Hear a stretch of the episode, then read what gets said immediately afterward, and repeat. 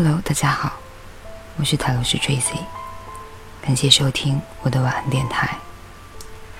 下面分享这篇文章，倾听是我能给你的最用心的尊重。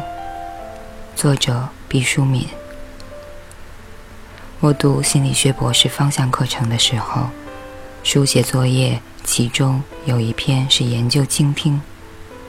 刚开始我想，这还不容易啊。人有两耳，只要不是先天失聪，落草就能听见动静。夜半时分，人睡着了，眼睛闭着，耳轮没有开关。一有月落乌啼，人就猛然惊醒，想不倾听都做不到。再者，我做内科医生多年，每天都要无数次的听病人。倾到满腔苦水，鼓膜都起茧子了，所以倾听对我应该不是问题。查了资料，认真思考，才知差距多多。在倾听这门功课上，许多人不及格。如果谈话的人没有我们的学识高，我们就会虚与委蛇的听。如果谈话的人冗长繁琐，我们就会不客气地打断叙述；如果谈话的人言不及义，我们会明显地露出厌倦的神色；而如果谈话的人缺少真知灼见，我们会讽刺挖苦，令他难堪。凡此种种，我都无数次地表演过。至今一想起来，无地自容。世上的人天然就掌握了倾听艺术的人，可说凤毛麟角。如果不信，咱们来做一个实验吧。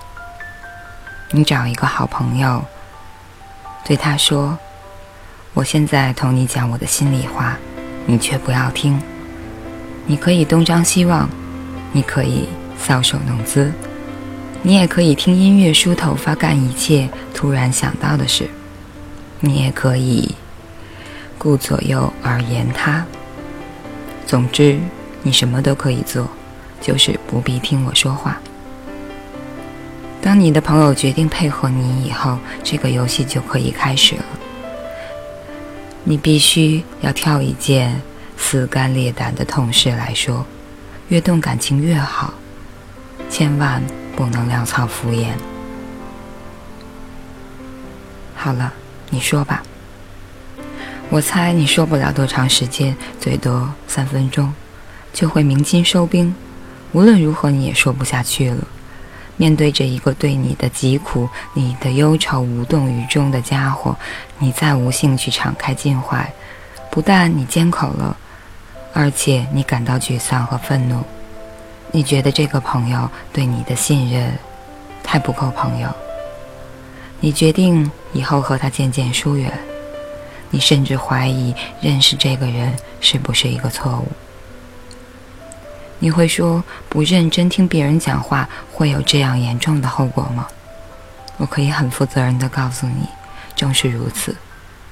有很多我们丧失的机遇，有若干阴差阳错的讯息，有不少。失之交臂的朋友，甚至各奔东西的恋人，那绝缘的起因，都是因为我们不曾学会倾听。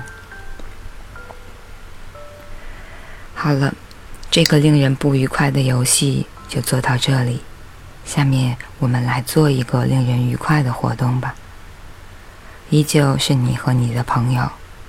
这次是你的朋友向你诉说刻骨铭心的往事，请你身体前倾，请你目光和煦，你屏息关注着他的眼神，你随着他的情感冲浪而起伏。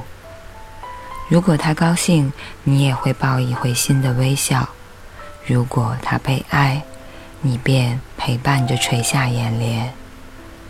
如果他落泪了你温柔的递上纸巾如果他久久沉默你也和他肩口走过。非常简单当他说完了游戏就结束了。你可以问问他在你这样倾听他的过程中他感受到了什么？我猜你的朋友会告诉你，你给了他尊重，给了他关爱，给他的孤独以抚慰，给他的无望以曙光，给他的快乐加倍，给他的哀伤减半。你是他最好的朋友之一，他会记得和你一道度过的难忘时光。这，就是倾听的魔力。倾听的“倾”字，我原以为就表示身体向前倾斜，用肢体语言表示关爱和注重。但我翻看字典，发现其实不然，或者说，仅仅这样做的理，这样做是不够全面的。倾听就是用尽力量去听。这里的“倾”字，类乎于倾巢出动，类乎于清香倒篓，类乎于倾国倾城，类乎倾盆大雨。总之，殚精竭虑，毫无保留。可能有些夸张和矫枉过正，但倾听的重要性，我以为必须提到相当的高度来认识。这是一个人心理是否健康的重要标识之一。人活在世上，说和听是两件要务，主要是表达自己的思想、感情和意识。每一个说话的人，希望别人能够听到自己的声音。听就是接收他人描述内心想法，以达到沟通和交流的目的。听和说，像是鲲鹏的两只翅膀，必须协调展开，才能直上九万里。